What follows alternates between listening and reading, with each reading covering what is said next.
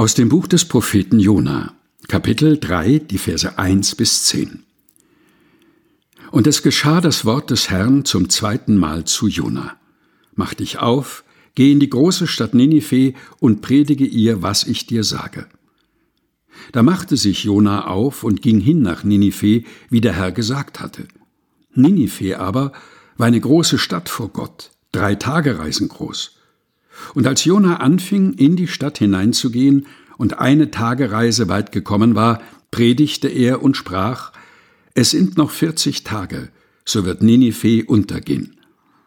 Da glaubten die Leute von Ninive an Gott und riefen ein Fasten aus und zogen alle, groß und klein, den Sack zur Buße an.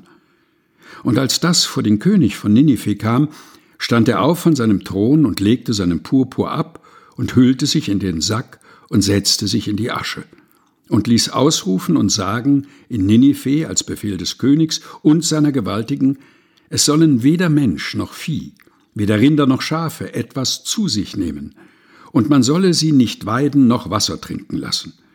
Und sie sollen sich in den Sack hüllen, Menschen und Vieh, und heftig zu Gott rufen.